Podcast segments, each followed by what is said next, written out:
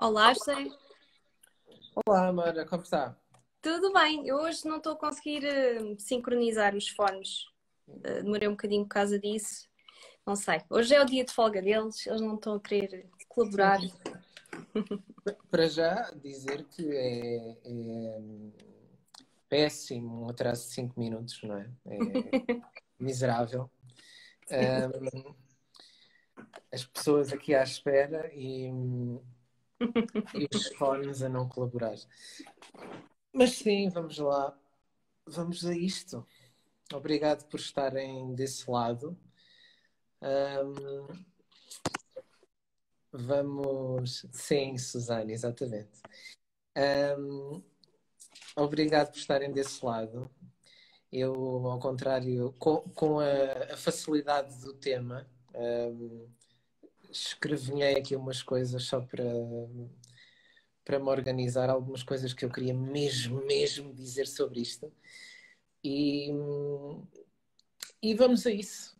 Uh, mundos internos, como traduzi-los. Um, e já agora um disclaimer que não fui eu que inventei os temas, eu apenas os validei. Sim! Sim, Uh, pronto, estava-me a sentir uh, forte, corajosa, forte, forte. Eu, eu, sugeri os temas daquela do género, uma data deles, não é? Que sugeri eu pensar, bom, os Anéis vai escolher assim alguns. E depois aceitou todos. E depois eu pensei, bolas, agora é que eu vou ter mesmo de pensar sobre isto. Pronto. Mas... Sim, que é, que é a primeira aprendizagem, não é? Que é, a gente nunca se deve propor a coisas um, que não tem a certeza que, que, queira, não é? E neste caso não é a certeza que queira, mas é a certeza de que estamos preparados para eles, porque se nós nos propomos às coisas, o universo faz questão uh, de às vezes nos apresentar assim umas, uh, umas devoluções é. uh, e fazer-nos passar por elas. por isso é que é sempre preciso muito cuidado com aquilo que a gente a que a gente se propõe, o que a gente mentaliza e, e pegando no tema, a, a forma como damos expressão aos mundos internos que temos dentro de nós. Um, mas já agora começava por, uh, por perguntar à Mara, quando pensou neste tema, hum. quando lhe ocorreu, mundos internos, como traduzi-los? E escreveu uhum. isso no e-mail para mim. Em que é que pensou uh, quando escreveu isto? Sim, a intenção com que eu pensei é muito simples, é muito clara. Um, que é o seguinte: eu tenho, tenho tido um, o gosto e a sorte de acompanhar vários clientes ao longo do, destes anos uh, em que o exercício e, e a motivação uh, por parte delas mesmas, era exatamente um, explorar uh, várias personagens com as quais se identificavam um, e vários mundos com os quais se identificavam.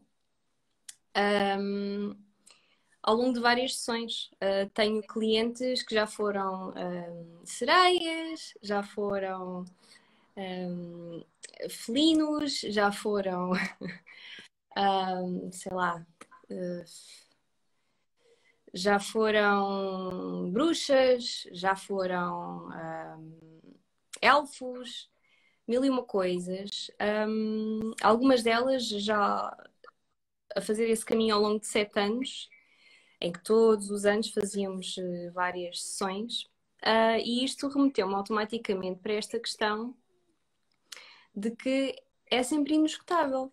Este, este, o povoar uh, algo que, que, que, vem de um, de um impulso uh, interno um, e materializá-lo, uh, no sentido de navegar nele e materializá-lo, dar-lhe uma forma, um, foi o que me levou a este tema, porque o que eu tenho observado é que mesmo que estejamos a navegar temas uh, idênticos, uh, com pessoas diferentes, eles vão sempre assumir características completamente especiais, uh, únicas. E mesmo que seja um, mesmo que seja o mesmo tipo de personagem da mesma pessoa, quando ele é explorado um, mais que uma vez, ele assume sempre uma forma diferente. E mesmo que a roupa iria mais longe, mesmo que a roupa seja a mesma, e, e eu já tive a oportunidade de fazer esse exercício com outras fotógrafas, inclusive em, em, em meetings de, de fotógrafas, um, em que fizemos este exercício de a modelo é a mesma, o personagem é o mesmo, o mundo é o mesmo, ainda assim há sempre diferentes pontos de vista. Um, e isto remete-me aqui um bocadinho para esta, esta questão uh, que vou passar agora a bola neste, neste segmento para, para, o, para o José, desta coisa do então do que é que é traduzir, porque uh, os mundos internos, porque se através da, da minha forma de olhar uh, perante uma mesma situação, uma mesma personagem, a personagem é a mesma, uh, mas acrescento um ponto de vista em relação à minha colega que está a fotografar.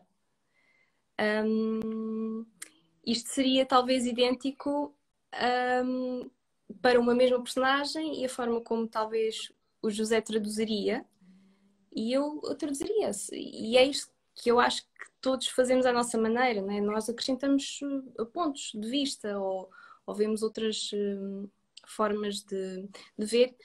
E, e, então passa a bola no sentido de, desta questão de, de, traduzir, lá está, mundos internos e tem a ver com a sua área.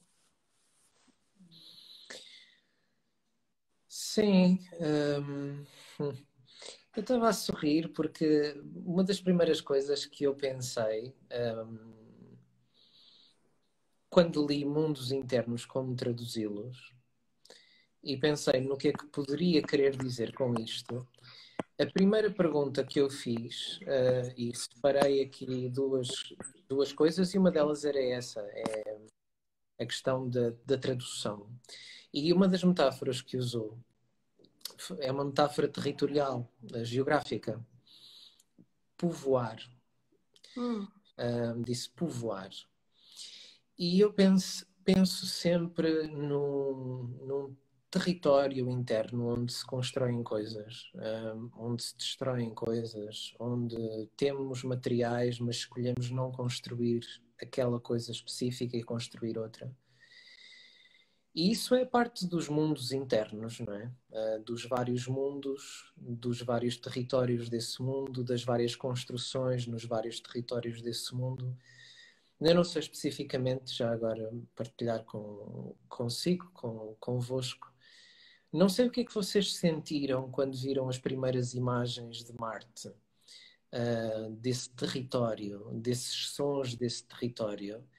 Eu senti um vazio tremendo, quase como se fôssemos à procura de qualquer coisa que não está lá, ou que está lá mas uh, e esta esta coisa de termos a curiosidade virada tão virada para fora tão virada para fora que de repente vamos investir milhões num mundo completamente desértico frio e despovoado de coisas e é tão interessante isto como às vezes uh, há partes do nosso território interno que são perfeitamente marcianas, ehm, onde não há nada, há frio e ainda assim eu invisto lá. E isso sempre me fascinou uh, nesta, nesta coisa de ser humano, de andar por aqui. Um, e em relação à sua, à sua pergunta, eu perguntaria primeiro uh, se estamos a traduzir, ou seja, eu vou, vou, voltar a dizer aquilo que você disse com, de outra maneira. Uhum. Você está lá no meio de vários fotógrafos que têm máquinas diferentes, que têm olhares diferentes, experiências de fotografia diferentes, e há uma modelo vestida de determinada maneira, vamos imaginar que está vestida de fada. Ainda hoje estive a ver um bocadinho de um documentário sobre as fadas da Irlanda e os mitos das fadas na Irlanda. E achei curioso o sincronismo de apanhar aquilo no dia de hoje que vamos falar sobre isto. Mas hum, já nem sei que canal foi, se apanharem, se passarem para trás à tarde, depois apanham. Hum, é, é, de facto interessante aqui. Hum, mas eu pergunto-me se nessa experiência de fotografar a mesma pessoa, se estão a traduzir qualquer coisa que está lá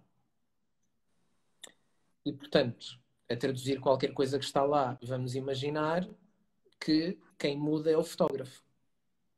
Uhum. Estamos nesse pressuposto. Ou a modelo está a mudar convosco, muda com a fotógrafa. Sincroniza-se com a fotógrafa, porque a fotógrafa tá, traz coisas diferentes e o olhar da fotógrafa modifica a expressão, um, o mundo interno da pessoa que vem. Quase como se fossem, quase como se um mundo se escondesse e o outro se revelasse. Uhum. Ou ainda, quem uhum. muda é um, por alguma razão que inclui, mas que pode não incluir a fotógrafa, que imaginemos que entre sessões, porque a pessoa comeu qualquer coisa, porque a pessoa viveu qualquer coisa, teve uma conversa com um outro modelo que estava ali ao lado e modificou a sua forma de estar, a sua forma de sentir aquele, aquele fato, aqueles artefactos que tem vestidas muda e de repente evoca qualquer outra, convoca qualquer outra coisa em si e a Mara vem apanhar essa coisa. Uhum. E a primeira pergunta que eu queria fazer é qual é que acha da sua experiência que acontece? Então, eu vou, eu vou falar do, ponto, do único ponto de vista que conheço, que é o meu, que é a minha experiência. Um, eu acho que nunca aconteceu tudo ao mesmo tempo. Portanto, eu sei que existem eventos desses em que está toda a gente ao mesmo tempo. Eu, quando fotografei, foi à vez. Portanto, nesse sentido, consigo, uh, apesar de estarem várias pessoas, consegue haver um, um, ambiente controlado entre mim e a pessoa que estou a fotografar. Uhum. Ainda assim, o desafio é o mesmo. Um, estamos a fotografar a mesma personagem no mesmo ambiente. O que difere é que, apesar de estarmos todos a olhar para a mesma coisa, existem difer diferentes formas de ver, que é uma coisa diferente. Porque o olhar um, é uma coisa, e nesse sentido, a lente pode ser o olhar, mas quem está por trás da, da lente, uh, quem está a manusear a máquina, vê. E digo ver, não, ah, porque isto é bonito, é poético. Não, não é nesse sentido é porque efetivamente uh, existe uma, uma ligação que tem de ser estabelecida com o mundo que estamos a captar. Neste caso, o mundo, a ambiência onde a personagem se insere e o seu próprio mundo no sentido de empaticamente conectar com a pessoa, no sentido de fazer com que uh, se consiga traduzir algo ou a nível emocional ou a nível um, da individualidade ou, ou, unicidade, nem sei se esta palavra existe, da pessoa existe, em conjugação com o ambiente onde ela se insere. E o próprio ambiente onde ela se insere também tem formas de ver, para além de olhar. Olhar no sentido, vá, se quisermos ir mais superficial da coisa, no sentido material, no sentido de coisas típicas da fotografia, os ângulos, a profundidade de campo, etc, etc. A lente que estou a usar, para que propósito, a luz, como é que a luz está a bater, etc, etc. E depois ver no sentido se um, a ambiência ou seja, a conjugação de todos os elementos que compõem o mundo onde aquela personagem se insere, em conjugação com o seu mundo interno, empaticamente neste elo de ligação, um, se, está, se está tudo em conjugação. E é tudo isso que difere.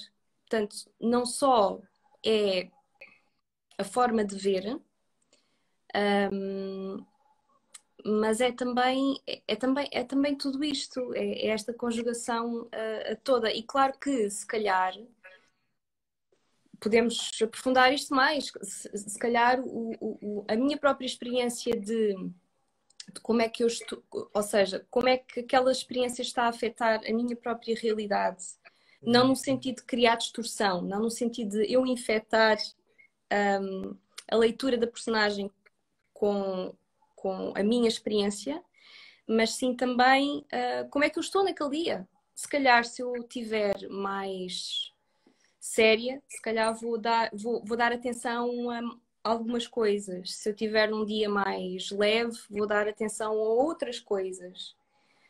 Um, e assim sucessivamente. E, e, outras pessoas veriam de outra forma. Não sei se isto vai ao encontro daquilo que perguntou.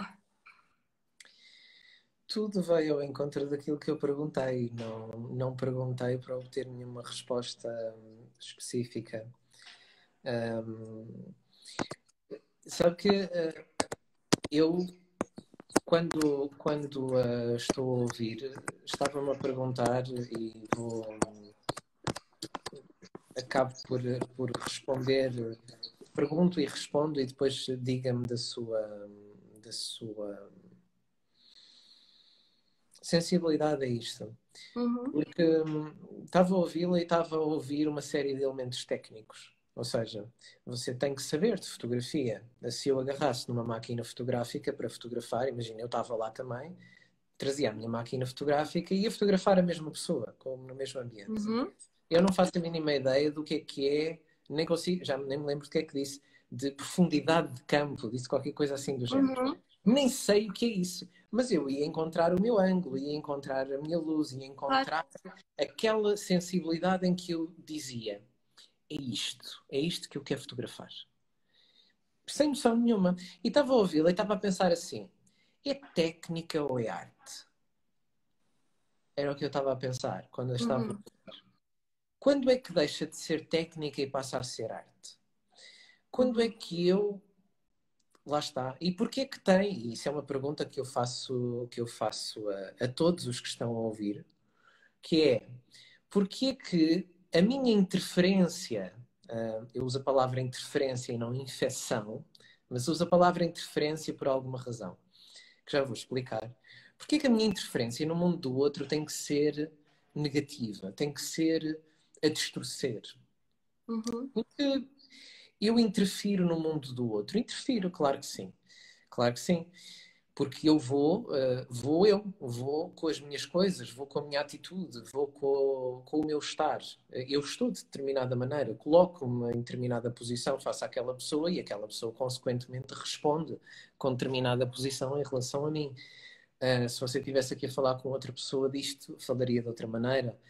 Um, qualquer uma destas pessoas que está a ouvir, se dissesse coisas sobre isto, diria outras coisas, ou diria as mesmas coisas de outra maneira e, um, e portanto, eu tenho sempre, tenho sempre a, a, minha, a minha postura sobre isto, é que nós devemos saber uh, de técnica para a poder esquecer. Ou seja, uhum. eu, tenho, eu tenho que me exigir ser bom o suficiente tecnicamente, teoricamente, conceptualmente, para no momento em que estou com a pessoa conseguir esquecer-me disso tudo.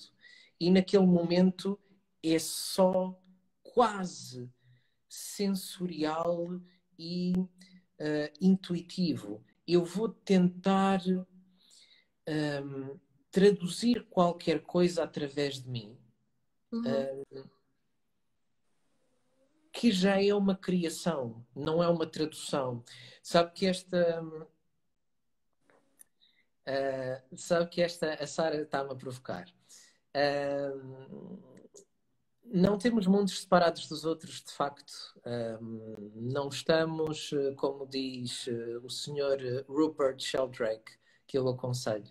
Nós não vivemos na, na privacidade do nosso crânio. Isto é osso, mas não é impermeável de todo. E, portanto, quando alguém um, veste um fato, quando, como é que nós. encarnamos o fato que vestimos. Como é que eu vou à minha vida hoje de manhã? Como é que eu vou um, pensar sobre mim próprio? Como é que eu me sinto?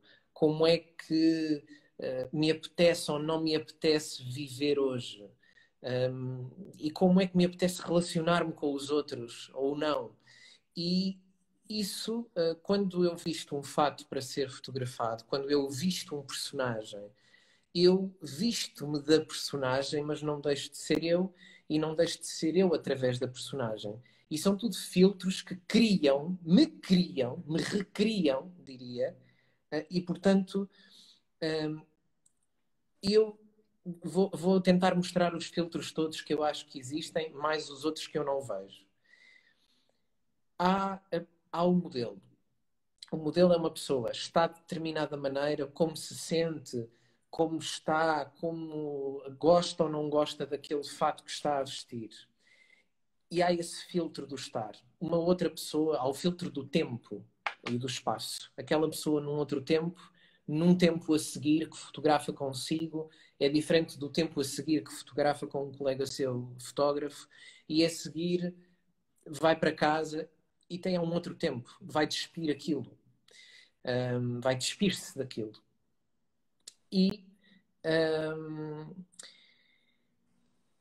e a partir de determinado ponto, um, eu não vou só eu, eu vou vestir um fato e tenho mais um filtro, sou eu através daquele fato e depois vou-me colocar num ambiente. E eu, naquele fato e naquele ambiente, recrio-me ainda outra vez e filtro outra vez ainda aquilo que eu sou naquele fato, naquele ambiente. Porque tenho uma cadeira ou não tenho uma cadeira, tenho uma luz a apontar para mim, não tenho, uma, a luz é de cor, uh, o ambiente é como, é pequeno, é, é atrofiante, é expandido, como é que eu me sinto ali? Mais um filtro. E depois eu tenho um fotógrafo a olhar para mim. O fotógrafo é um fotógrafo ou uma fotógrafa? Como é que o fotógrafo se sente em relação a mim? Gosta de mim ou não gosta? Está ali porque gosta do fato, gosta do personagem ou gosta de mim? Eu sinto-me gostado, sinto-me bem, sinto-me acolhido ou sinto-me um objeto a ser fotografado? E isso recria-me outra vez. E, portanto, nós estamos constantemente a recriarmos-nos a nós próprios aos olhos dos outros, aos olhos do que vestimos, às cores que vestimos. Sabe, sabe que eu passo algum tempo a olhar para a cor da camisola que vou vestir de manhã e a pensar se eu me sinto hoje um, cor de rosa mais escuro ou sinto-me mais vermelho e mais laranja ou mais verde e há cores que eu não visto em determinados dias. Um, porque aquela cor me recria de determinada maneira. Que deve ser semelhante à maquilhagem, com certeza. Um, eu não me maquilho, mas se me maquilhasse, pensava exatamente isto sobre a maquilhagem. É que eu não punha determinado batom, não, determinado, não punha mesmo. Não punha mesmo. E e não é só aquela coisa uh, básica de que as pessoas acham que é ah, uh, porque o batom uh, faz-me sentir não sei. Não é faz-me sentir, é através daquele batom eu sou outra pessoa. Eu, aquilo é um filtro para a minha expressão no mundo. E, portanto, perguntava-lhe se é técnica ou é arte, mas perguntava-lhe antes, antes disso, perguntava-lhe se nós uh, não devemos ter a responsabilidade, e quando está atrás de uma máquina, não está atrás de uma máquina, está através da máquina uhum. uh, a criar, a co-criar uhum. o personagem com a pessoa e a investir nisso. Um, e de facto, perguntava se essa, se, se essa não é a arte um, da relação uh, mediada por um objeto que é uma máquina, ou mediada por um objeto que é um telemóvel, ou mediada por um objeto que são duas cadeiras e as pessoas sentam-se, ou mediada através do reiki, uh, em que eu coloco as mãos em cima da pessoa e tenho uma conversa uh, silenciosa com ela, ou tenho uma conversa sonora com ela através da voz. Um, se não estamos constantemente a criar, uh, a criar-nos a nós e a criar o outro. E se devemos colocar-nos de uma forma mais técnica uh, para parecermos sérios, ou se devemos assumir que somos artistas e que temos a responsabilidade de saber técnica para poder esquecer num momento? Então, uh, eu vou dar um exemplo uh, específico para dizer o que é que eu queria exemplificar com a questão do infectar. Que é que eu não gosto disso, uh, que façam isso comigo quando sou fotografada. e daí também saber o que é que é estar do outro lado e porque eu sinto que, que isso cria um distanciamento. É, e vou dar um exemplo disso, que é quando eu digo que um, através da máquina que está a olhar, estou eu a ver, a minha intervenção para com um, a pessoa, isto, claro, isto vai diferenciar um, muito naquilo que nós, que nós estamos a fotografar. E estão aqui colegas meus da, da fotografia de casamentos, sabem que há diferenças em tudo. Uma coisa é se eu fizer uma sessão comercial, uma coisa é se eu fotografar uma fotoreportagem de um casamento, e Outra coisa é aquilo que nós estamos a focar aqui, que é este trabalho uh, mais conceptual que eu faço aqui. Lá está, mais artístico. Não, não quer dizer que os outros não sejam, mas acho, acho que se percebe o que eu quero dizer. Um, então, uh, é porque quando eu sinto que. Uh, quando eu sinto que o fotógrafo, e vou falar do ponto de vista da experiência que é que eu já estive do outro lado, um, mete demasiado o dedo, um, está efetivamente a infectar uh, as, a, um, o potencial de expressão da pessoa. Porque existe uma simbiose empática que é necessária para haver uma extensão entre a pessoa que está a, a, ver através da máquina e a pessoa que está do outro lado. Um, e então é um bocadinho neste sentido que eu falo. Infectar no sentido de uma coisa é um direcionamento que ajude a, a trazer ao de cima aquilo que eu vejo existir, no sentido potencial. Outra coisa é eu achar demasiado que assim é que tem de ser. Se isto faz sentido o que eu estou a dizer ou que já vou com uma formatação específica sobre como é que aquela pessoa vai ficar bem ou como é que ela se vai manifestar. Eu nunca preparo uma expressão ou uma manifestação de uma sessão sem ser uh, aquilo que acontece no dia. Uma coisa é preparar um, o figurino, portanto, as roupas, o cenário em que ela se insere, o tema, ou não. Há sessões que temos mais ou menos uma ideia e onde eu sinto que é mesmo por aí, que é ter uma vaga ideia e deixar o resto. Mas neste sentido de simbiose ou de o que é que acontece de um ponto A ao ponto B ao ponto C, uh, eu deixo mesmo fluir, porque lá está, é isto que eu estava a dizer, somos humanos e eu naquele dia posso ter uma forma de, de me conectar à pessoa de acordo com o estado em que eu estou, a pessoa pode estar num estado específico e é preciso também saber navegar nessas, nessas águas. Um, e, e era, era aqui um bocadinho neste sentido que eu estava a dizer do infectar. Porque quando, uh, e, e, há efetivamente fotógrafos que, que, que têm uma posição um bocadinho mais autoritária nesse sentido, isto, a nível empático, cria mesmo uma barreira. Um, a pessoa sente-se, em vez de sentir uma pessoa, sente-se um boneco articulado um, a mover-se e, e, e, não cria confiança, não, não cria empatia. É necessário uma certa.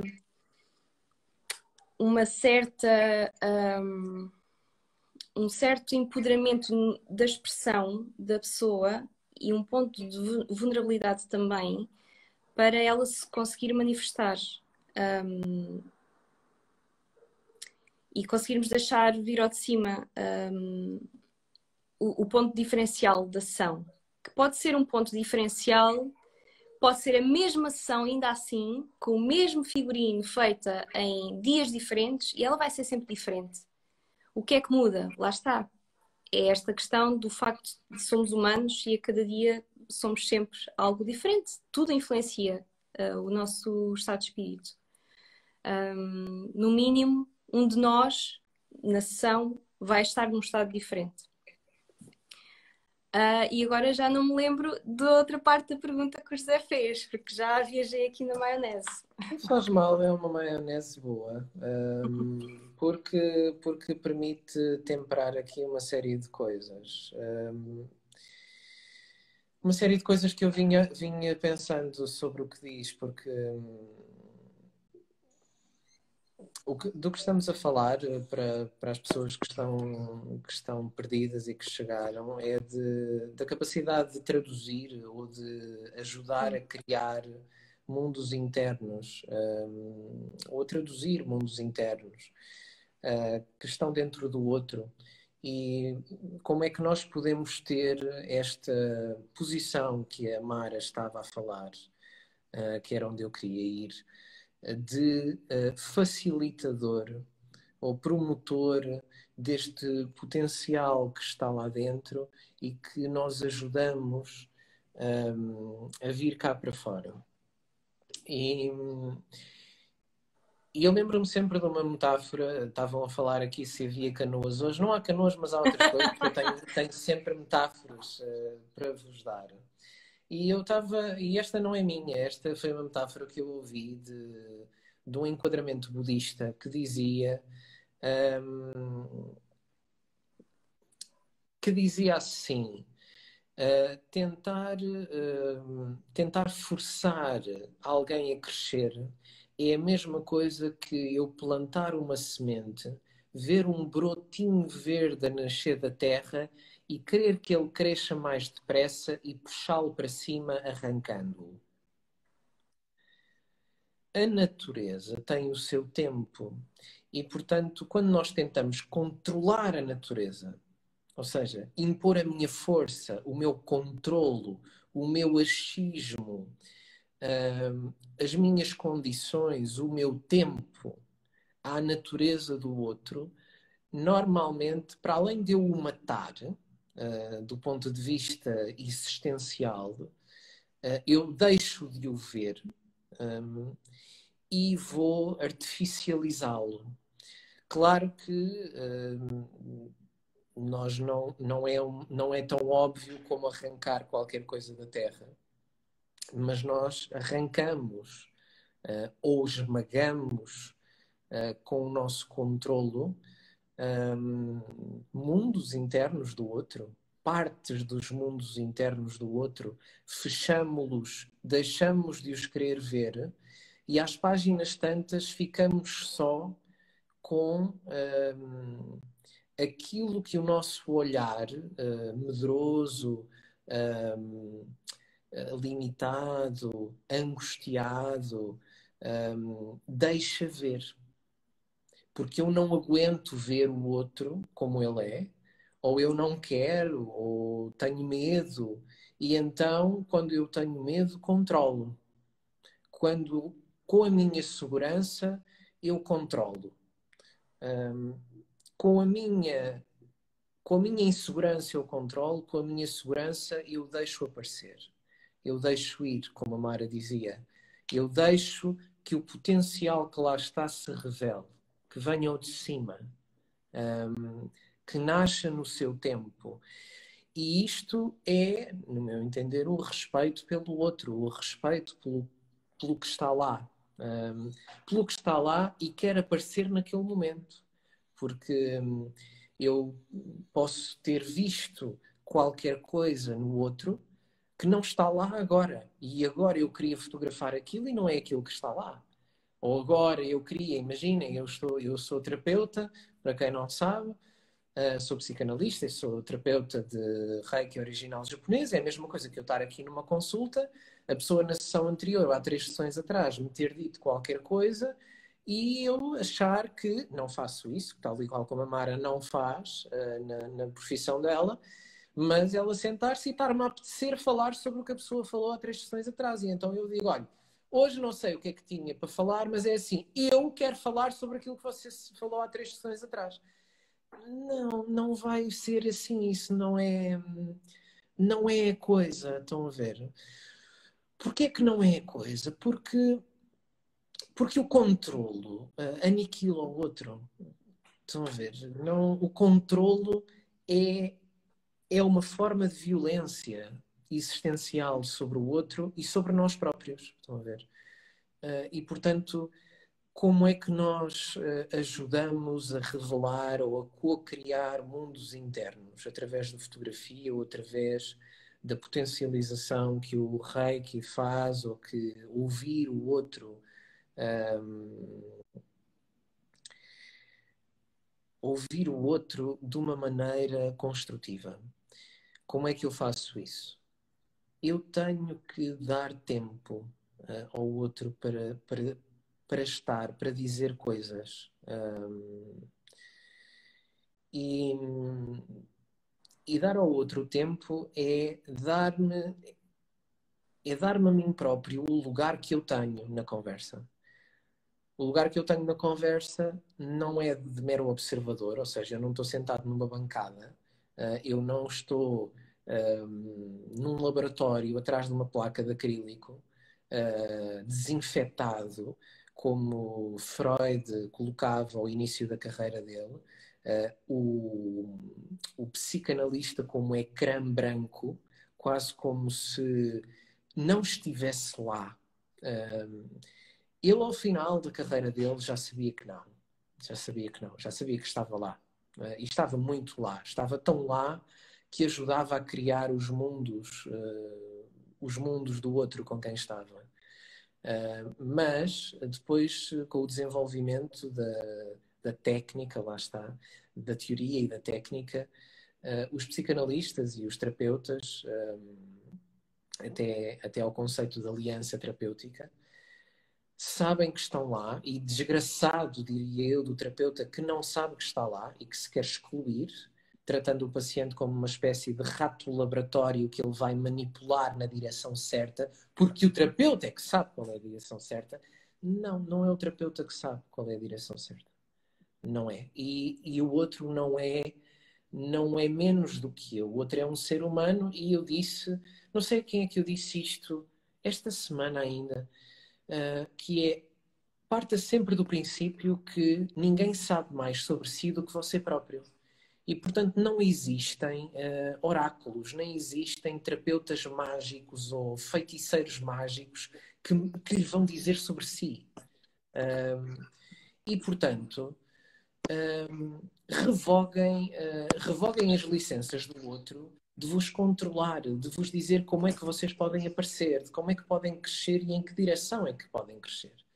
Revoguem estas licenças das, das vossas vidas. E, e a criação, eu estou a falar muito, não estou? Uh, e a criação. Não, não, está a ser. Eu já, eu já, vou, já vou assim porque eu queria, queria ouvi-la sobre, uma, sobre aqui, sobre a coisa da, da, da, da, técnica, acima de tudo, e da arte, e como é que você gera isso. Um, gostava de saber como é que gera. Mas, um, porque eu sei que sabe uh, muito, mas também sei que consegue fazer esse exercício de, uh, de pôr em suspenso isso. E, e talvez seja interessante explicar às pessoas como é que isso se faz Uh, não só na fotografia, mas na vida. Porque, porque sim, porque eu quero ouvi-la sobre isso. Um, mas dizer que, que a infecção do outro um, com, com aquilo que nós impomos um, é, uh, não é a infecção do outro, na realidade é a criação normalmente do pior que o outro tem uh, para dar. Um, nunca partam do princípio que controlando os outros, vocês tiram o melhor deles. O melhor das pessoas tira-se quando nós vamos, um, vamos no melhor de nós, em liberdade, ligarmos-nos e sincronizarmos com o melhor do outro em liberdade. E aí nasce o melhor de cada um e nós co-criamos o melhor e crescemos e aumentamos a nossa frequência e vamos ouvir cada vez melhor o outro e o outro também vai expandir os mundos internos melhores que tem.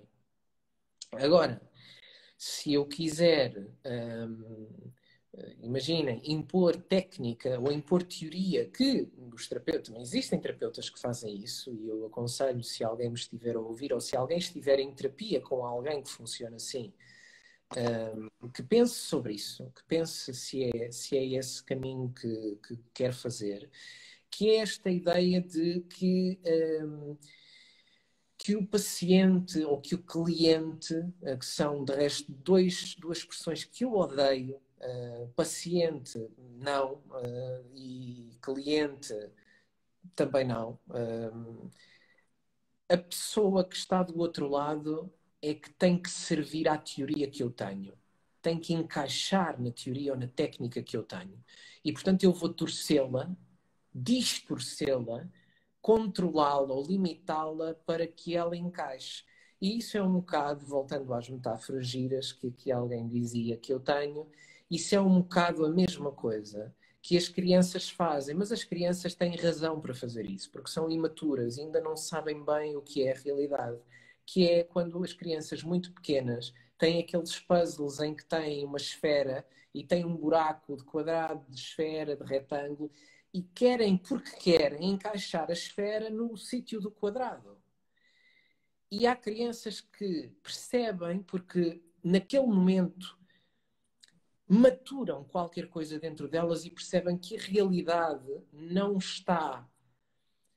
Um, não se vai torcer à vontade delas e percebem isso na altura e percebem, oi, não é aqui, é, é aqui ao lado.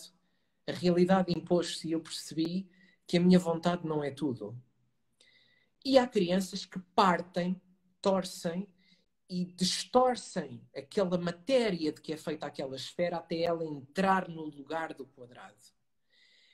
E há terapeutas que fazem isto, há pessoas que fazem isto umas com as outras, e há fotógrafos que fazem isto com os clientes. A Mara não faz, um, ou por outra, como eu, tenta ao máximo não fazer com todas as forças da essência dela, e um, e eu também tento. Um, mas gostava, gostava que, me, que me falasse sobre isto, Mara, uhum. sobre esta, este esforço de saber o suficiente de técnica, mas ao mesmo tempo depois conseguir ir nesta, neste esforço humano de respeitar a essência do outro através da técnica toda que sabe. Hum. Um, eu acho que o mistério é a fonte de toda a arte. Quando, quando nós temos uh, espaços potenciais em vazio, no sentido daquilo que não é óbvio, há muito mais espaço de manifestação. E é com base nesta ideia que, que as coisas se manifestam uh, numa simbiose comigo e com a pessoa fotografada. Um, não significa que não haja, lá está, um conceito ou uma ambiência a ser abordada, isso é uma coisa diferente. No entanto, isso não tabela nem rotula uh, se for feito de forma, lá está, respeitosa. Uh, e, e, se servir algo até determinado ponto. Um, mas nesta questão da, da técnica e da arte, um, eu vou dar o exemplo do meu percurso. Uh, há pessoas que fazem ao contrário, comigo foi assim. Eu sempre me interessou muito mais um, antes de vou aprender sobre fotografia e depois vou desenvolver o meu caminho. E não estou a dizer isto com um tom de gozo, no sentido que é assim que tem de ser. Foi o meu, foi o meu caminho. Um, lá está, o que me motivou a, a usar a fotografia foi um veículo para construir e traduzir um, mundos. Começou exatamente por aí, porque eu vinha da parte do desenho, já disse isto em algumas conversas aqui, mas para quem não ouviu, pronto.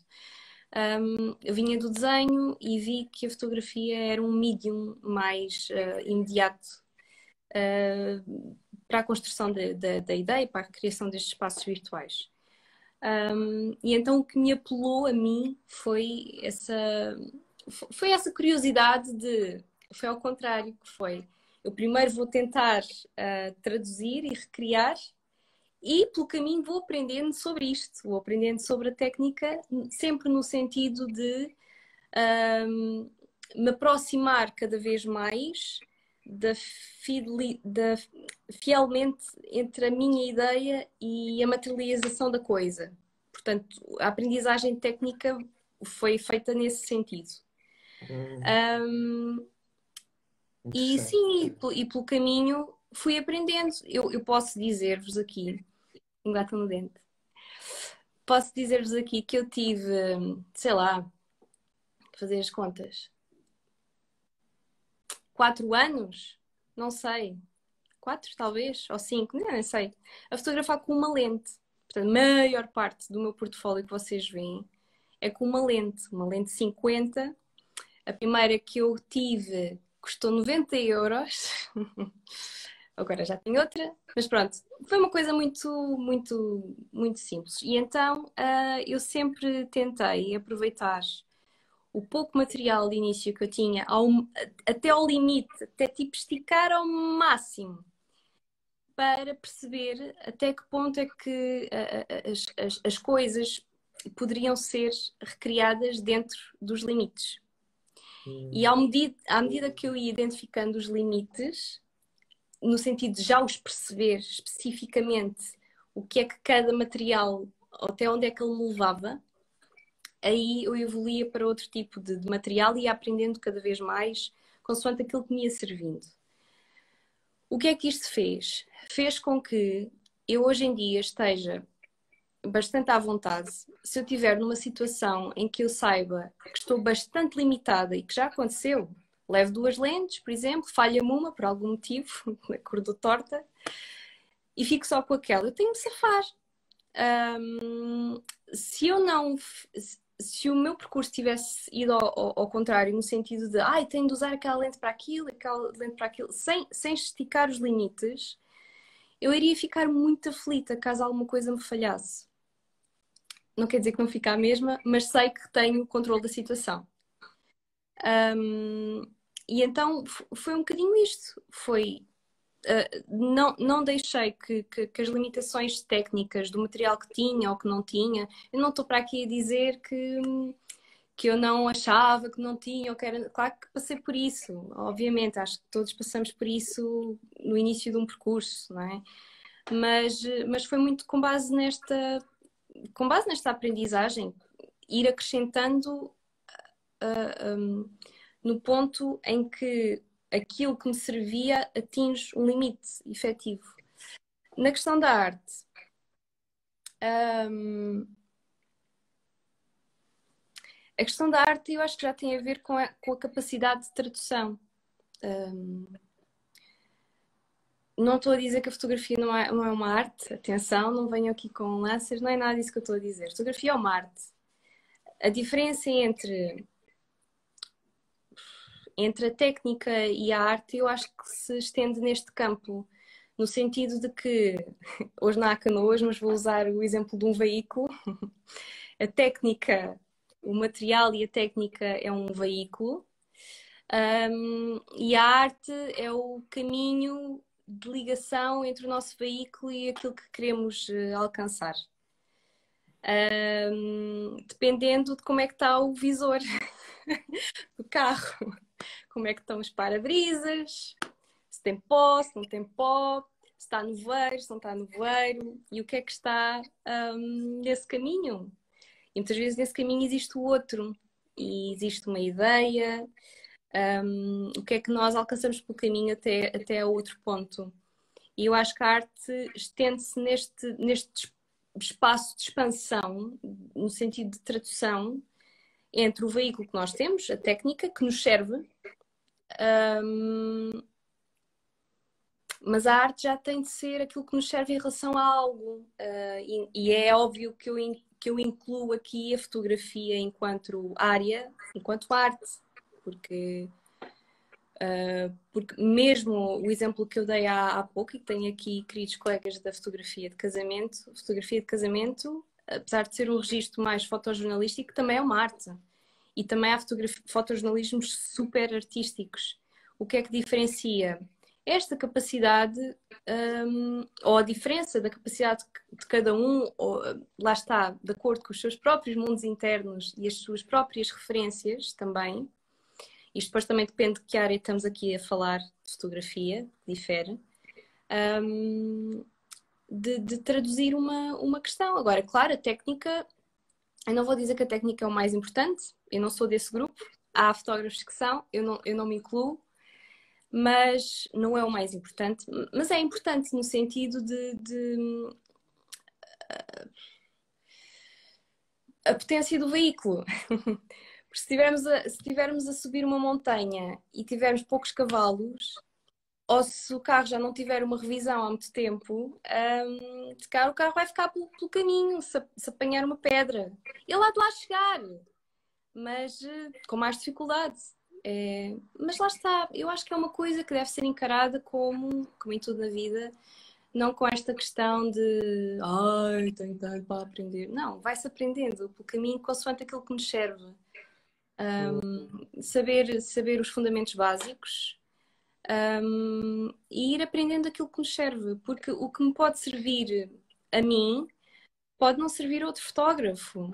Um, isto, isto, isto há, há, imensos exemplos para o que eu estou a dizer, desde, sei lá, aquelas guerras de ai, Canon ou Nikon, o que é que é melhor?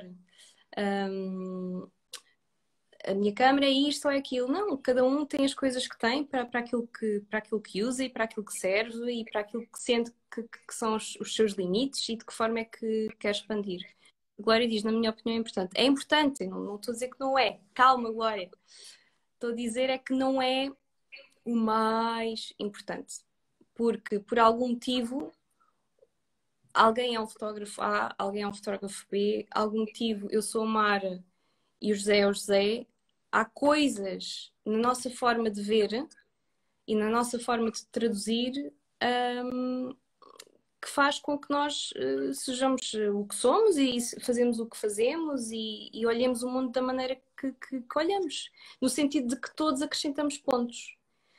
Por isso é que eu comecei esta conversa com, com este exemplo de um tema, várias formas de olhar e de, de ver. É, eu, e eu gostei da, da metáfora da Mara uh, e vou, vou levar, porque hum, estava a pensar nas várias, nas, nos vários estilos de abordagem que se podia ter com um carro a subir a montanha. Um, com qualquer tipo de veículo a subir uma montanha. E há aquelas pessoas que um, no sopé da montanha olham para a montanha e dizem assim: Ei, é com caraças, isto é muito alto, isto nem vale a pena, que eu não vou, nem, nem vale a pena começar. Há pessoas que dizem assim: Não, vale a pena. Eu só vou começar é quando tiver o carro XYZ com as características tal e tal. Epá, e se me apresentarem um carro mais fraco, eu não vou. Não vou.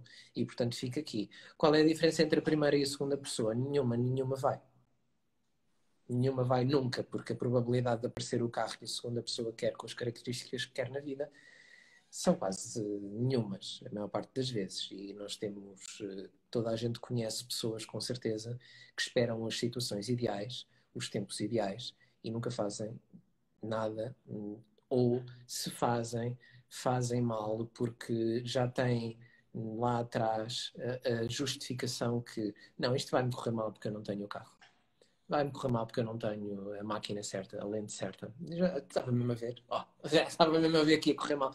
E, e isto um, prepara-me para o fracasso. Um, mas depois há aquelas pessoas que mal têm uma espécie de monociclo ou bicicleta toda desengonçada, há lá subir a montanha.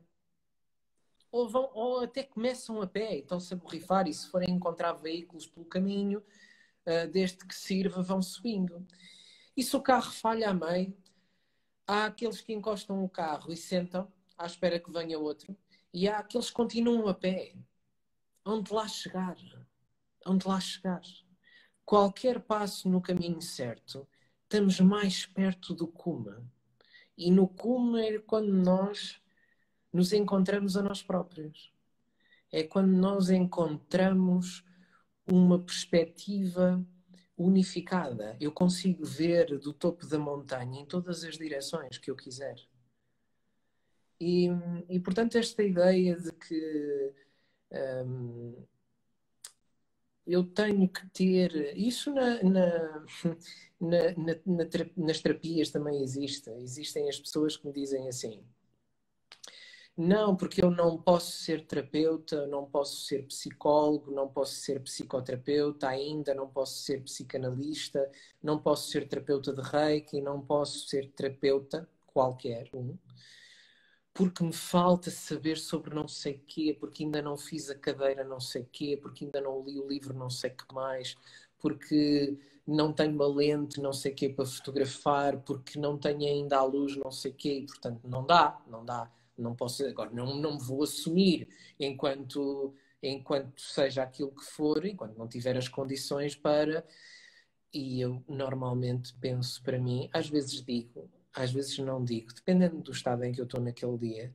mas penso para mim nunca vais nunca vais uhum. és a pessoa que uh, monta o colchão no pé da montanha uh, nasce e morre no sopé da montanha, a criticar os outros que sobem a montanha a pé, que sobem a montanha com um carro todo desengonçado, uh, com uma espécie de crítica e de inveja ao mesmo tempo. Os invejosos são muito isto. Os invejosos são aqueles que ficam no sopé da montanha, uh, mas que o desejo deles é que ninguém suba. E, e, e, se for preciso sabotar as rodas dos carros dos outros, eles sabotam. Eles não querem subir, estão a ver? Querem só que ninguém suba, que ninguém possa ver lá de cima. E acho que nós devemos ser ambiciosos, não devemos ser invejosos. Devemos perguntar ao outro onde é que arranjou o carro, perguntar ao outro porque é que ele pensa que pode ir de bicicleta. É tão longe, vais de bicicleta. Porquê é que pensas que dá? Porquê é que acreditas que dá? Porquê é que acreditas que dá para fotografar com uma lente de 50? Que eu nem sei o que isso é, mas como disse lente de 50, eu digo lente de 50. Porquê, porquê que dá? Porquê que te assumes enquanto fotógrafa só com uma lente de 50? Estás maluca? E você diz, não, repara, a lente de 50 serve e a gente vai esticar e a gente vai, e vai dar. Vai dar, porque a gente vai, vai conseguir. Pronto. E, e porquê que nós não somos mais assim? Porquê que não, não não, nos, não vamos a, jogo, não vamos à coisa, não vamos à montanha. Um, e isto dá para fazer com tudo na vida.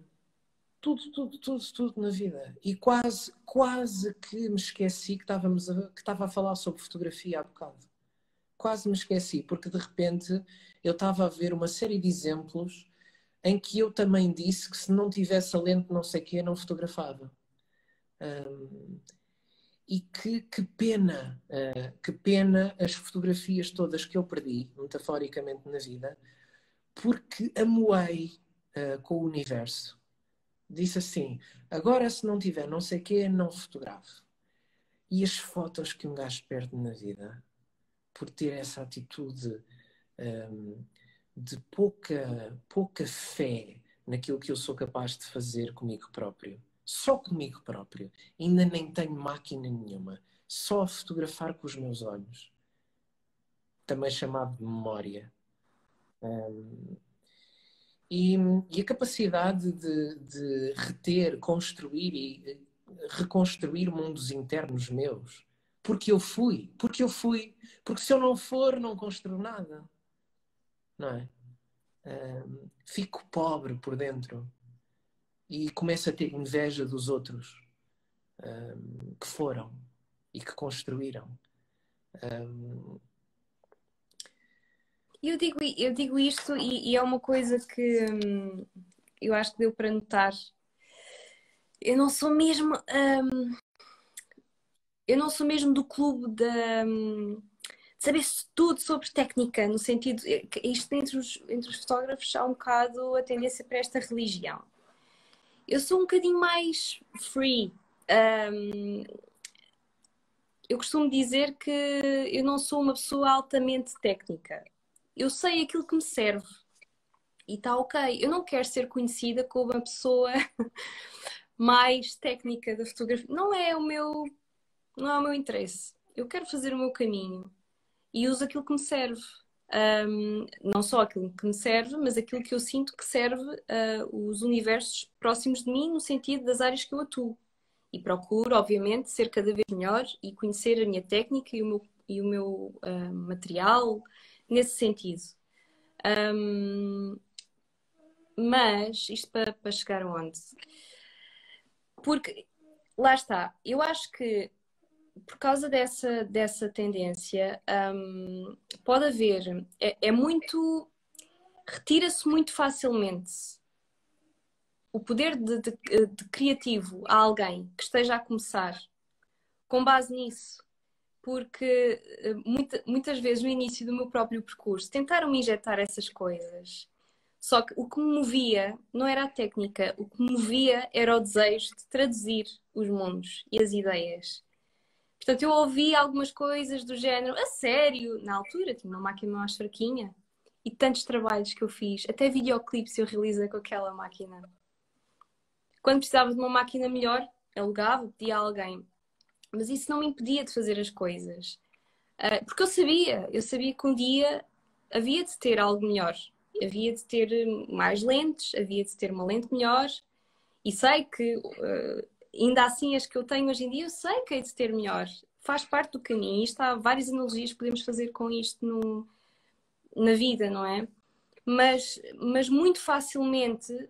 Um, para quem está a começar nesta área e com tanta a forma como a tecnologia mesmo deste, dentro desta área já evoluiu e, e sim, há tanta gente tão boa, é verdade, mas se nós nos vamos perder nesta questão de ah, eu não tenho dinheiro para ter o material suficiente, ou não tenho dinheiro para ter o estúdio, o que é que tu tens de momento?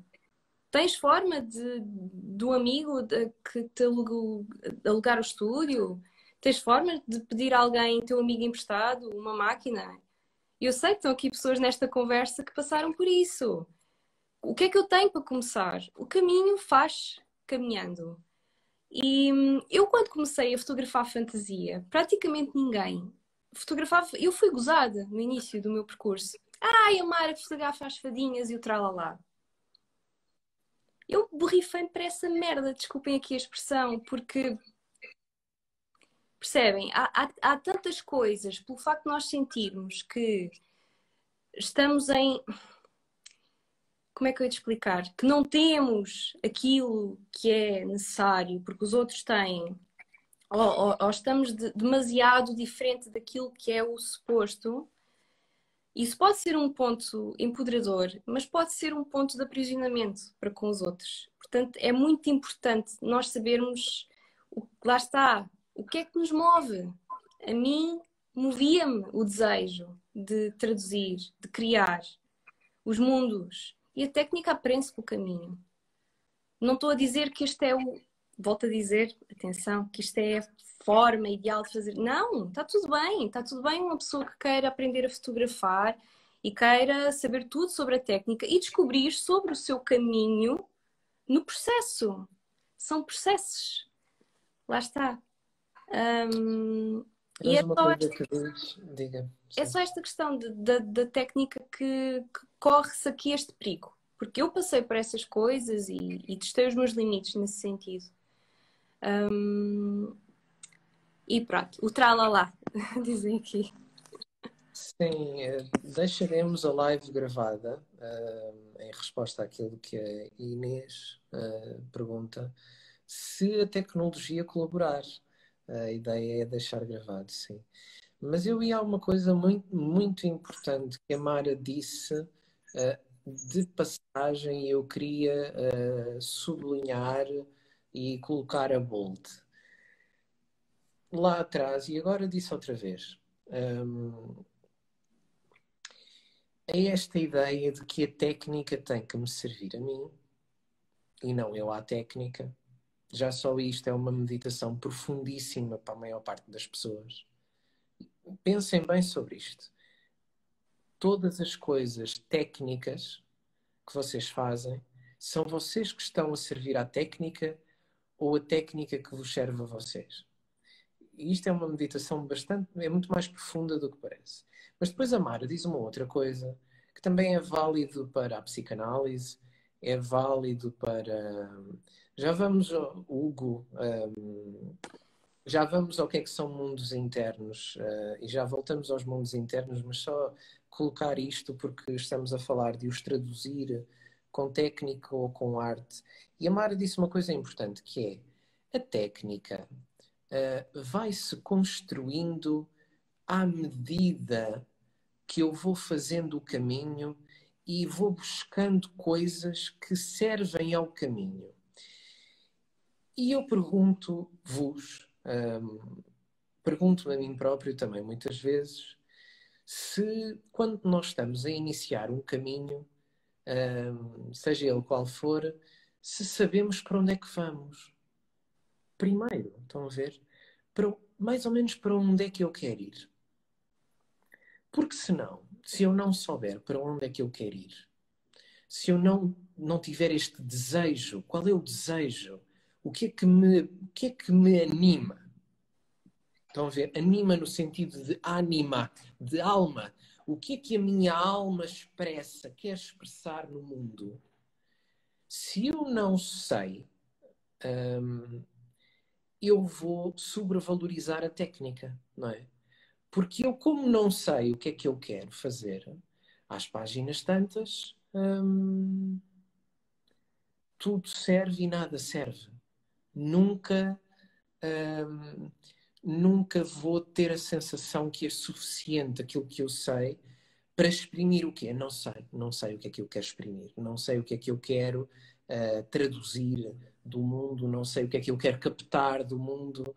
Um, e, portanto, escudo-me, aprisiono-me na técnica uh, e a técnica aprisiona-me de volta. Um, e, portanto, o que é que eu queria deixar sublinhado e a bold? Esta ideia de que quando nós começamos um caminho, seja ele qual for, ou mesmo quando já estamos um, no, num caminho, uh, eu sei para onde vou, sei qual é a direção em que quero ir e aquilo que eu estou a fazer, os instrumentos que eu tenho, servem-me para esse caminho que eu quero fazer? Ou eu acabei de me dar conta que o caminho que eu quero fazer, os instrumentos que eu tenho não me servem ao caminho, ou serve-me um e o resto eu posso pôr de lado? Escuso de estar a ser escravo dos outros instrumentos e a investir neles e a fazer esforço para me adaptar a eles todos os dias. Pensem sobre isto, porque hum, porque o mais importante, como disse a Mara, de várias maneiras diferentes e todas elas bonitas, o mais importante é a direção. Qual é a direção? E a direção dá-nos o desejo. Qual é o desejo que eu quero, do que eu quero uh, fazer, do, do, sentido de propósito que eu tenho? Uh, que não é bem a mesma coisa que o desejo, mas, mas está, uh, convive com o desejo. Também tá pensem sobre isto.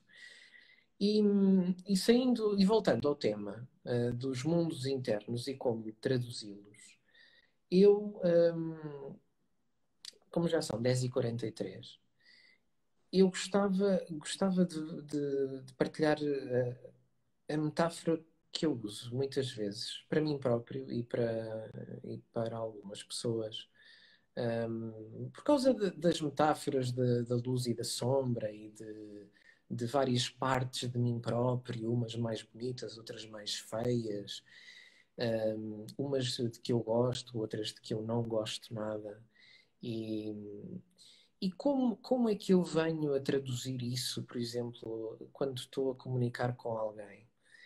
Uh, a maior parte das pessoas gosta muito pouco de revelar partes feias de si própria não gostam. Tudo o que é muito sombrio, tudo o que é muito feio, tudo o que é muito disforme, eu não vou revelar ao outro, não é? Eu vou apresentar o meu cartão de visita, eu apresento-me uh, com o banho tomado, na minha melhor roupa e na minha melhor maquilhagem, uh, no meu melhor penteado e apresento-me. Aqui estou eu, eu sou o José, e sou isto, e faço isto, e tento falar o melhor que eu sei. Eu não venho para aqui uh, apresentar mal, uh, falar mal, sujo, feio, um, com, como diz a Mara, com. Um, com todo, todas aquelas coisas que me atiram para cima, que me sujam. Uh, não, eu primeiro limpo-me e quero me apresentar bem. E as pessoas fazem isto, e mesmo em terapia fazem isto. As pessoas são aquilo que são e, e vêm para a terapia dessa maneira. Mas eu apresso muitas vezes a clarificar que um, a verdade é que nós somos, e aqui é a metáfora, é como se fôssemos um edifício. E se vocês pensarem num edifício, para já tem logo a metáfora da altura e da profundidade. O edifício tem fundações e normalmente tem caves e subcaves, tem zonas escuras, tem zonas sujas, tem zonas que às vezes podem ter ratos ou não, tem zonas que, se nós formos para mundos internos, podem ter monstros, podem ter coisas perfeitamente assustadoras, perfeitamente disformes, profundamente vampíricas, profundamente nojentas. Um, e depois tem o que está à luz, não é? Tem o piso zero e tem os pisos superiores e tem os pisos que apanham mais ar, que têm mais paisagem, que, têm, que estão muito bem de, decorados, apartamentos lindíssimos, tem a penthouse, tem que é onde eu levo as pessoas, estão a ver? Eu levo as pessoas às penthouse e às coisas bonitas e bem decorado. Eu não levo as pessoas à cabo. Olha, aqui está, já agora que me veio visitar, aqui está o meu piso menos 4, mais sujo, a arrecadação onde eu guardo as merdas piores de mim próprio, que eu tenho mais vergonha e que são as piores e mais feias. Não, eu levo as pessoas à penthouse, olha, aqui está a minha piscina, o meu bar. O que é que quer tomar? Quer um café? Quer um chá? Um chá de quê? Tenho vários blá blá blá. E nós montamos este personagem da Penthouse. Mas também somos o piso menos 4. E eu costumo dizer às pessoas que esta ideia de que saúde mental ou saúde é eu saber navegar no que é bonito é mentira, estão a ver? É,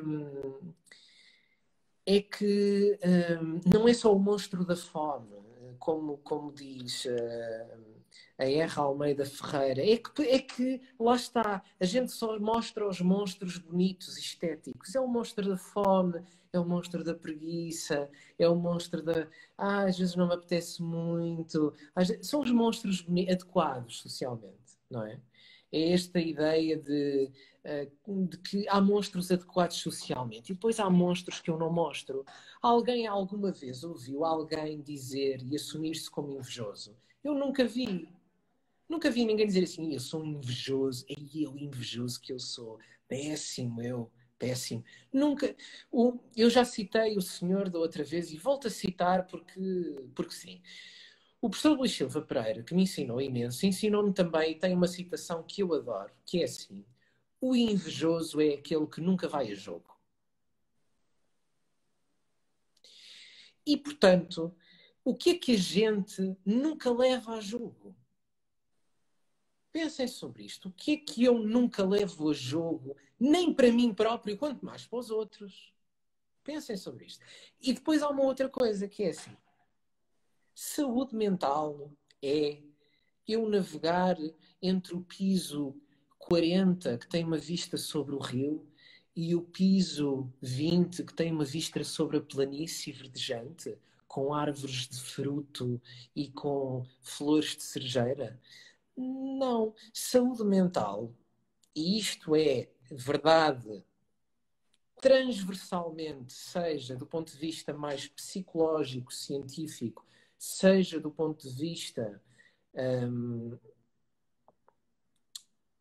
mais, uh, estava aqui a ler um comentário, peço desculpa, seja do ponto de vista mais uh, de terapias uh, integradas, complementares, alternativas, daquilo a que eu chamo medicinas naturais ou toda a medicina oriental, isto é verdade transversalmente. É assim, saúde é fluxo. Fluxo nesta metáfora é o quê? É eu estar perfeitamente tranquilo e livre para eu próprio, dentro de mim, viajar através dos pisos todos, dos apartamentos todos e conseguir sentar-me, olhar um objeto, olhar um personagem, olhar um monstro, olhá-lo nos olhos, tal como olha um anjo, tal como olha um quadro bonito na penthouse, olho para uma ratazana feia no menos 4.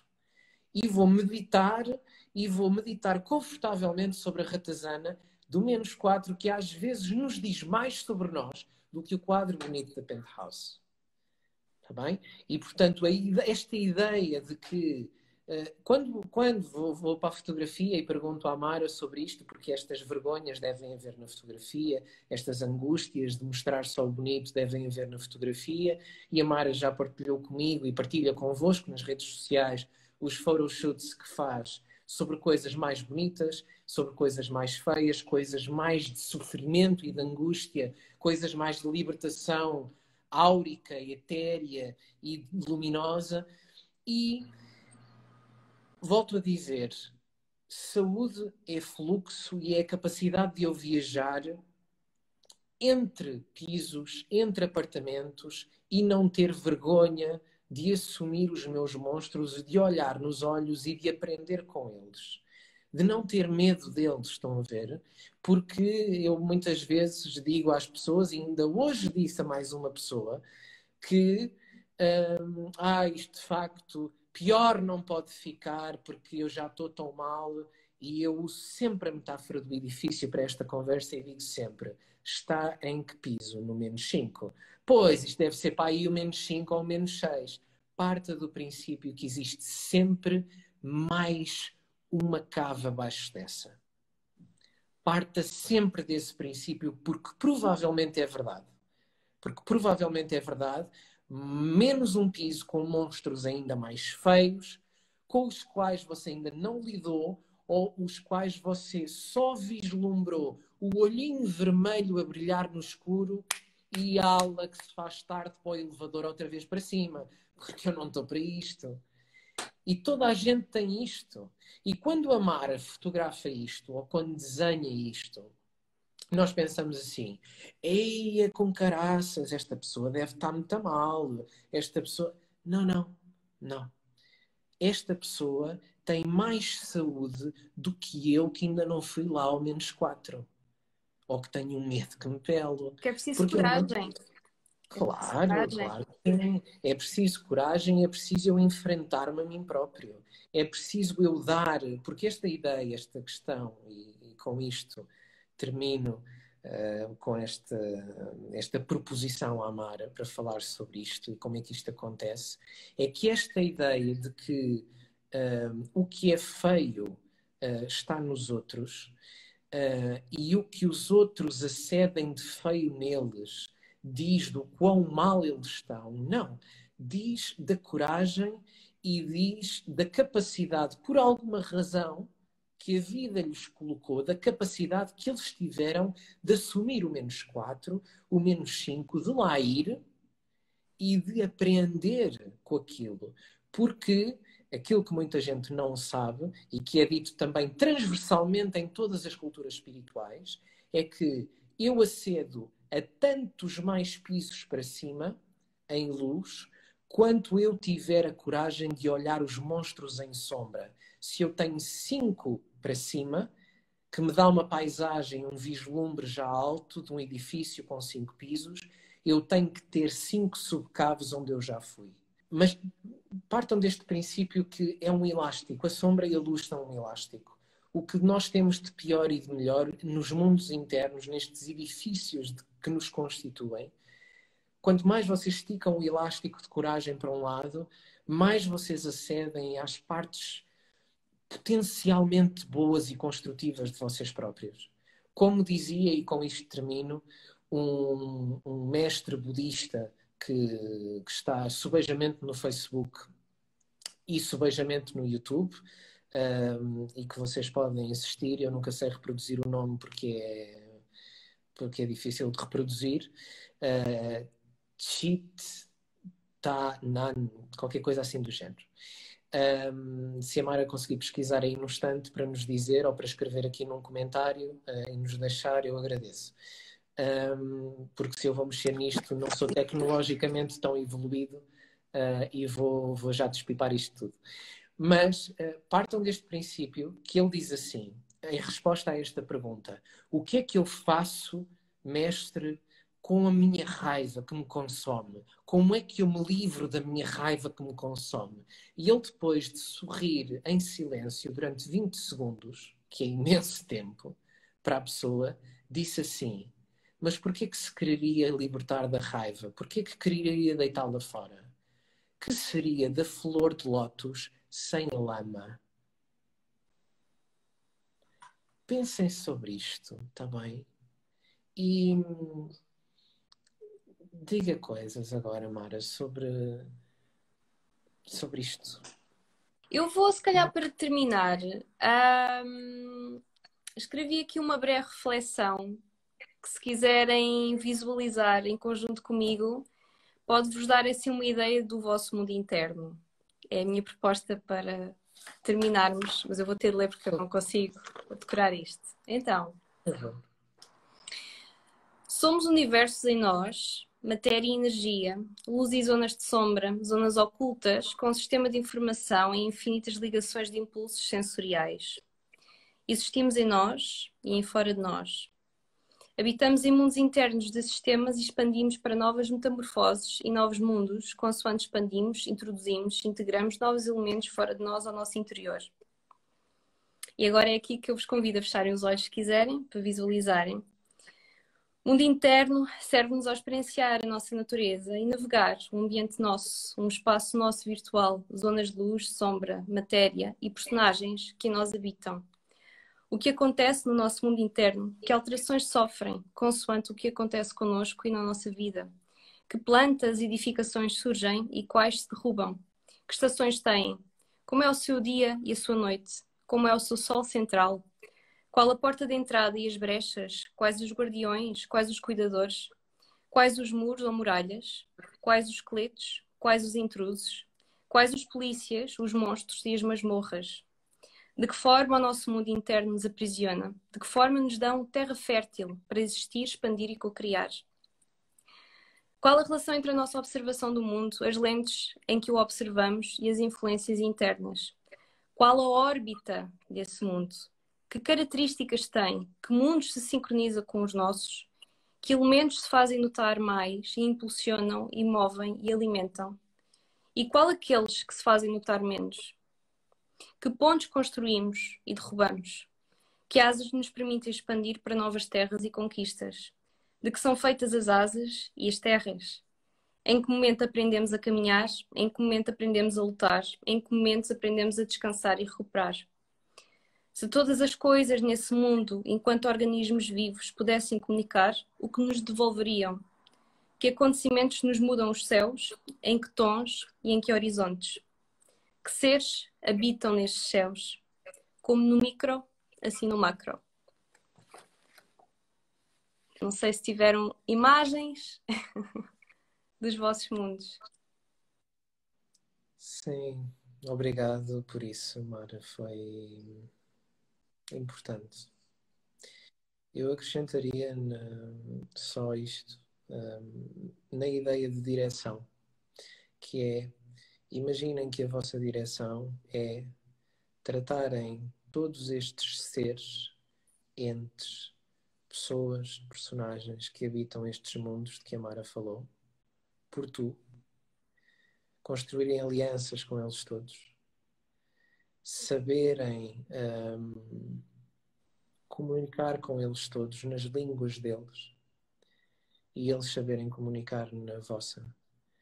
E no final, iluminação é com todos os poderes que existem nestes mundos que outrora me aprisionaram, me controlaram, me limitaram, no fim eu mando em mim.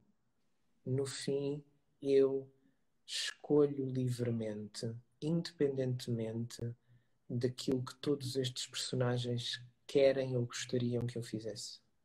Eu liberto-me do meu mundo interno e consigo só ir, uh, só fazer, só preocupar-me em pôr um pé à frente do outro e subir a montanha. Um, e, e quão difícil é isto, Mara? Obrigado por isso. Obrigada. Obrigada ao José também por esta conversa. Uh, acho que foi, foi uma troca muito, muito interessante, muito bonita. E obrigada também às pessoas que estão aqui conosco e pelas vossas partilhas também. Obrigado a todos os que entraram, aos que foram entrando e aos que ficaram até ao fim. É muito importante para mim um, esta, esta partilha, porque dá sentido uh, e coloca em prática aquilo que eu gosto de sentir que faço, que é dizer umas coisas, fazer umas coisas e contribuir para que alguém ponha o pé à frente e fique mais perto do topo da montanha um bocadinho. E é mesmo importante para mim hum, sentir consigo fazer isso com algumas pessoas. Uh, faria isto só com a Mara, faria isto só para uma pessoa. 21, 22, 30, é, é tudo uma gratidão enorme. É mesmo, é mesmo bonito. Uh, muito obrigado por estarem desse lado e, e até, até para a semana, até ao próximo tema, que não sei se a Mara tem sei. consigo. Claro, agora já. Agora já preparado. Empoderamento feminino. Pumba! Pumba! Toma. E é isto. E fiquem, fiquem ligados, ligados à, à Mara, fiquem ligados comigo e, e façam esta viagenzinha. Um, entramos num portal e saímos outra vez, já cá estamos outra vez daqui a bocado. Para falar sobre empoderamento feminino, que é uma coisa que eu sei que diz muito à Mara e que, e que me diz muito a mim também eh, a questão de capacitar as pessoas para qualquer coisa que nem elas sabem que têm nelas. E é isto. Um abraço. Um abraço. Um abraço a todos. Obrigada a todos. E obrigada, José. Até para a semana. Até para a semana.